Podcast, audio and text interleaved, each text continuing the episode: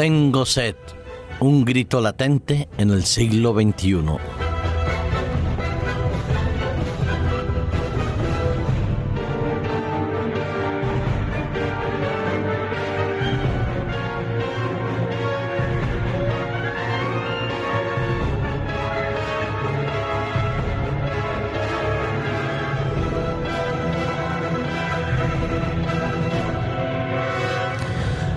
Hace algunos años tuve la oportunidad de cruzar una de las zonas desérticas más calurosas de España.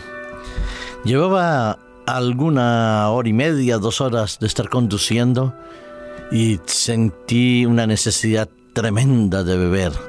No tenía nada de agua en el coche en esos momentos y no aparecía ni una población ni una gasolinera alrededor. La verdad que esa sensación de sed eh, se hacía más agobiante debido al calor y al sol que golpeaba los cristales. A pesar de tener la ventana abierta, la sensación de sed era cada vez mayor.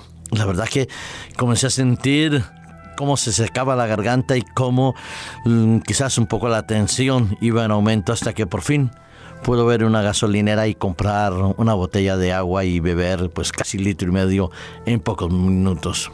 Sí, cuando tenemos sed, la sensación de sed se agrava cuando no vemos una solución o una respuesta adecuada muy pronto. Podemos vivir eh, de muchas maneras, pero tanto el aire como el agua son dos fuentes vitales para la vida y para la existencia, no solo del ser humano, sino de todo animal y planta que existe en nuestro planeta Tierra. No podemos hablar que en el planeta azul hay escasez de agua. No, el 75% de nuestra superficie de la Tierra es agua, elemento líquido que sea salado, como es en los océanos, en los mares, o dulce en los lagos y en los ríos. Pero el 75% de nuestro planeta Tierra está constituido por agua. Pero el problema no es si hay o no hay agua. El problema es si hay agua potable y si esta agua potable es suficiente para poder subsistir eh, el ser humano y los animales y las plantas. El problema no es la cantidad enorme de toneladas de metros cúbicos de agua que hay, sino cómo los estamos utilizando y cómo los estamos explotando. Se dice que la crisis del agua se ha convertido en un cuello de botella para el desarrollo sostenible en todo el mundo, lo que implica, decía por ejemplo, un alto dignatario chino, ministro de Recursos Hidráulicos, Chen Li, lo que se trata es de aunar esfuerzos, propiciar un esfuerzo conjunto entre todas las naciones para llegar a una solución adecuada para que todo el ser humano tenga acceso al agua potable. La realidad hoy en día es que cada año mueren millones de seres humanos debido a los riesgos sanitarios acarreados por la escasez de agua o su pésima calidad. Pensar que dos tercios del continente africano se ven afectados por esta crisis del agua. El 40% de la población africana, mil millones de personas, no tienen acceso a agua potable. El 40% vive, como decía, en el África subsahariana. Es por eso que se ha inaugurado el cuarto foro mundial, el sexto foro, perdón, mundial del agua en Marsella. Y sin embargo, a pesar de que hayan mil más de 2.000 personas implicadas en este estudio y en estas divagaciones y reflexiones y decisiones que se toman, la realidad es bastante, bastante dramática. Mientras vemos o oímos un noticiero o un programa de radio, de televisión, millones de seres humanos están padeciendo de esta escasez de agua.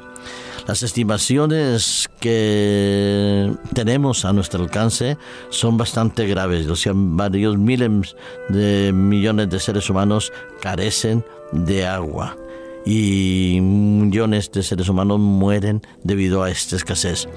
En esta jornada de apertura, las Naciones Unidas presentaban que también hay una enorme presión sobre las fuentes hidráulicas por el cambio climático, la población mundial, la escasez de lluvias, por ejemplo, aquí en España, y también por ciertas ciertas instituciones eh, no gubernamentales o asociadas a los gobiernos que se encargan de la purificación, distribución y al mismo tiempo control del agua potable para el mundo. Es indudablemente una reunión, un sexto foro mundial del agua en Marsella, que ha sido programada del 12 al 17 de marzo, en que China y la Unión Europea firmarán un acuerdo para el intercambio sobre las experiencias que se han adquirido a través de los tiempos y cómo se pueden potenciar y mejorar los recursos hidráulicos para favorecer nuestra calidad de vida.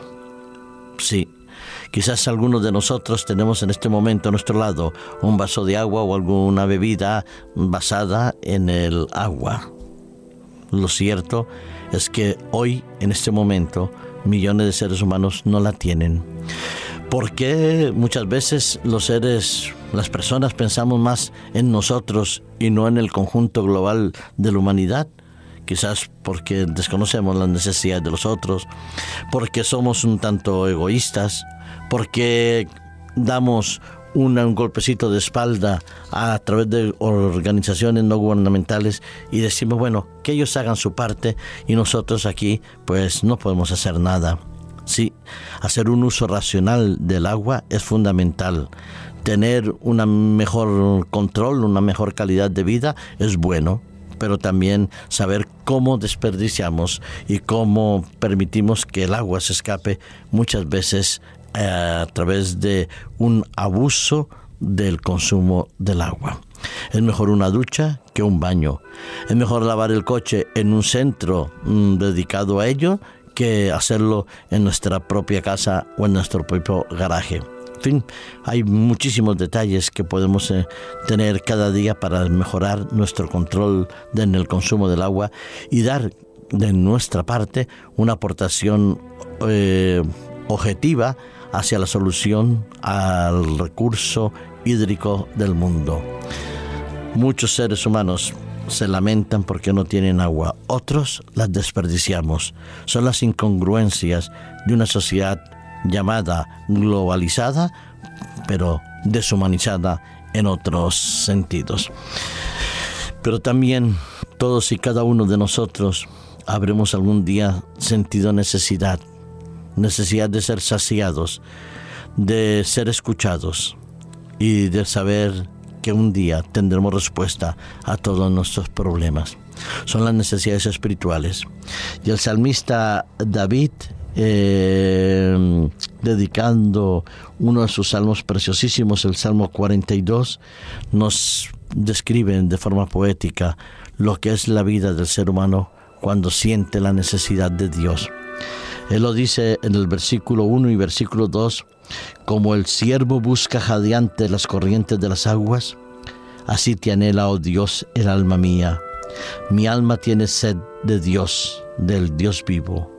¿Cuándo vendré y me presentaré delante de Dios?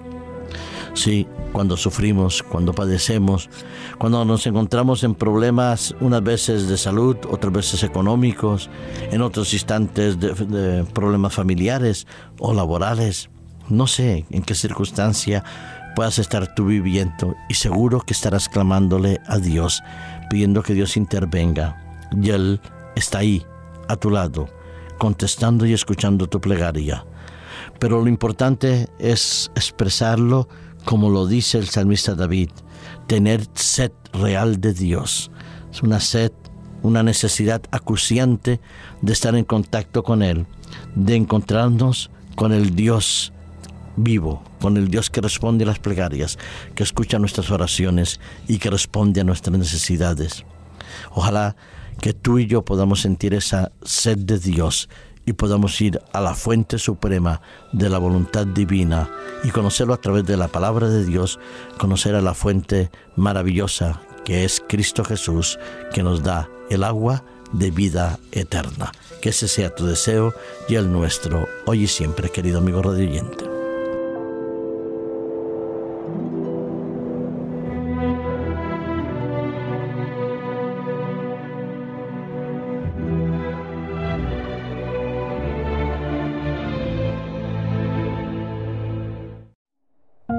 Producido por hopmedia.es